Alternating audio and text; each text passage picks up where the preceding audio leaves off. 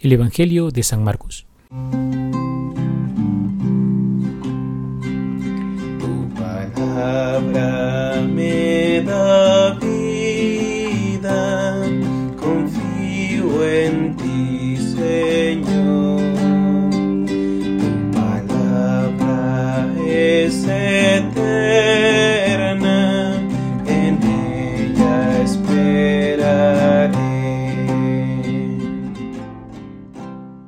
Hola queridos hermanos, continuamos nuestra profundización acerca de la Sagrada Escritura y hoy meditaremos el Evangelio de San Marcos o el Evangelio del Catecúmeno.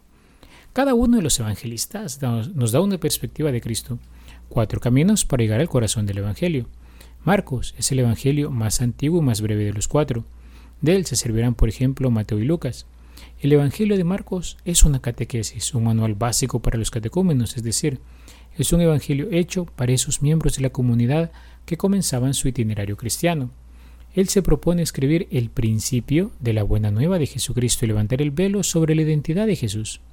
Hizo falta mucho tiempo para que esta identidad sea reconocida por los discípulos y por el pueblo, pues esperaban un Mesías triunfante y no sufriente. Marcos quiere despertar en el catecúmeno y en nosotros también la misma profesión de fe que Pedro dirá frente a Jesús que revela su identidad con los hechos de su autoridad, de sus milagros y de sus actitudes.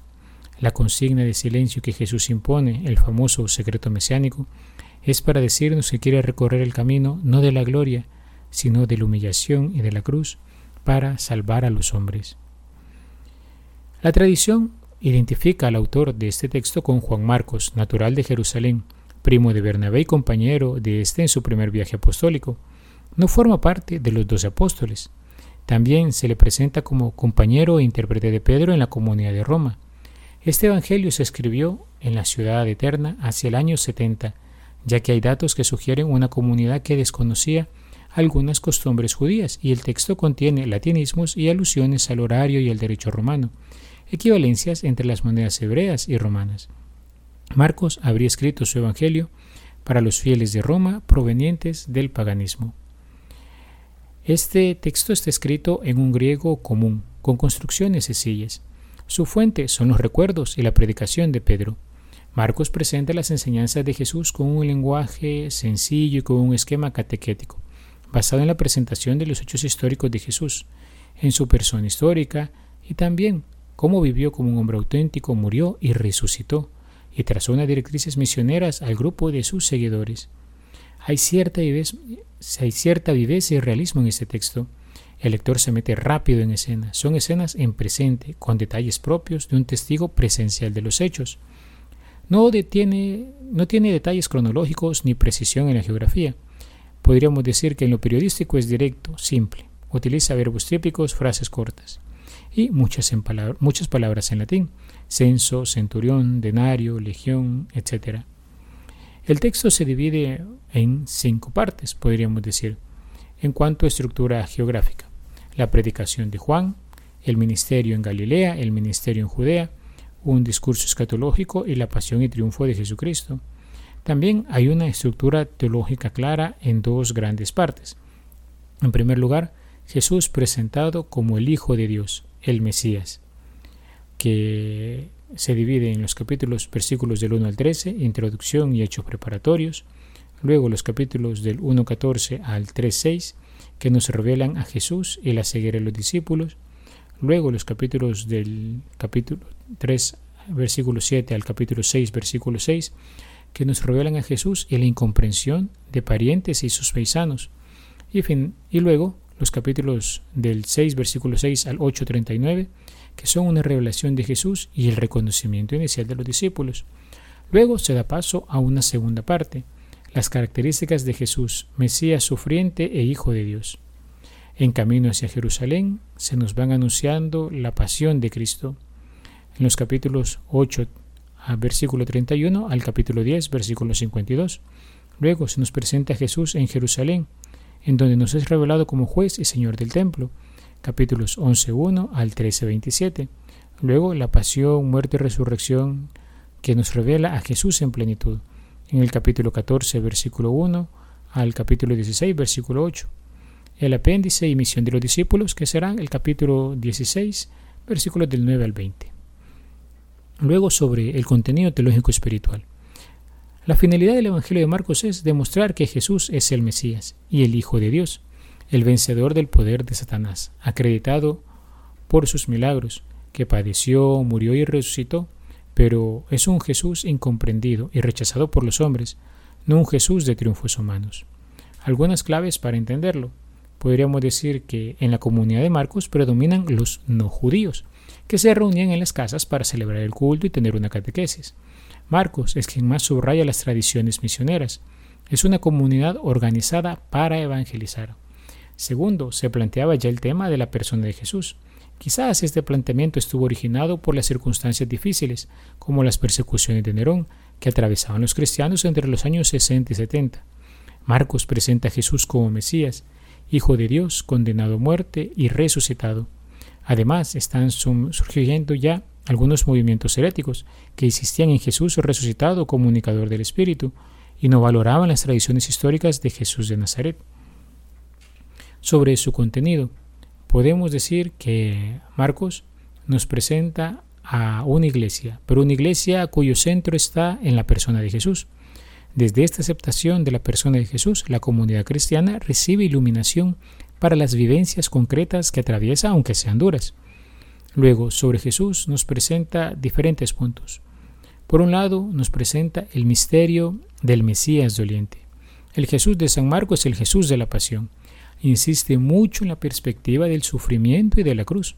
Presenta a Jesús en dos escenarios, en Galilea y Jerusalén. Destaca especialmente la humanidad de Jesús. Este Jesús no pronuncia grandes discursos, sino que fundamentalmente actúa. De hecho, San Marcos se caracterizará de un modo especial por presentarnos las emociones, los sentimientos de Jesús. También San Marcos nos presenta a un Jesús frente al cual hay que definirse o con él o contra él. Si acepto a Jesús, acepto incluso su cruz y sus exigencias.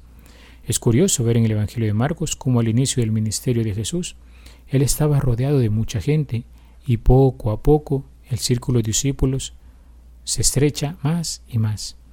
Luego vemos un camino hacia la cruz. La confesión de Pedro marca el final de una etapa y el Evangelio realiza un giro importante. Disminuyen los milagros, aumentan las enseñanzas de Jesús, quien se dirige a un círculo siempre más pequeño. Lo que más salta a la vista es mostrar que su mesianismo no tiene el aire triunfal que sus discípulos esperaban, sino que el camino del Mesías es un camino hacia Jerusalén donde será entregado en las manos de sus enemigos que lo crucificarán.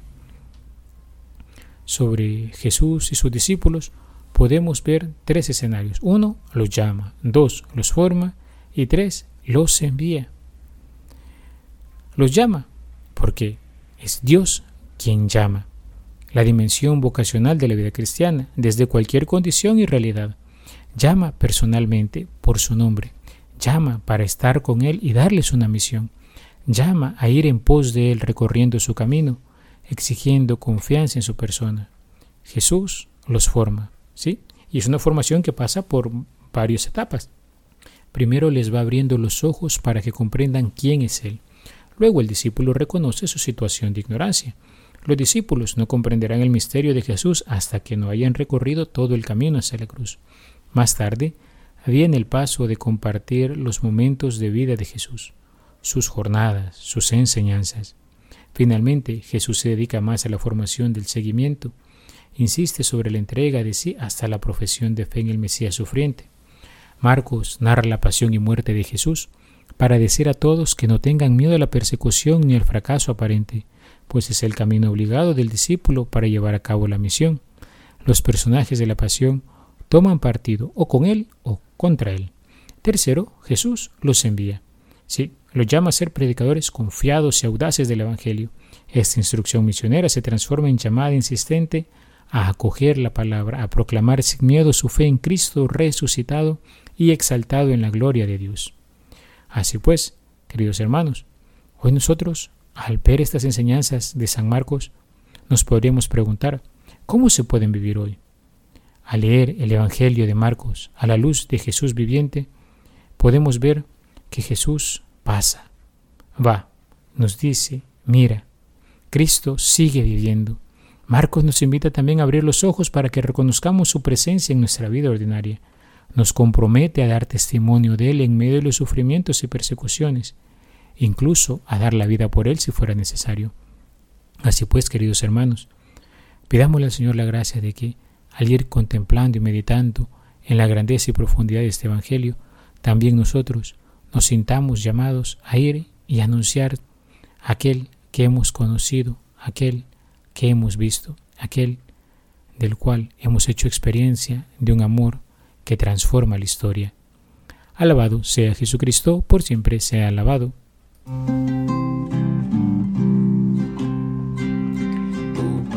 Palabra me da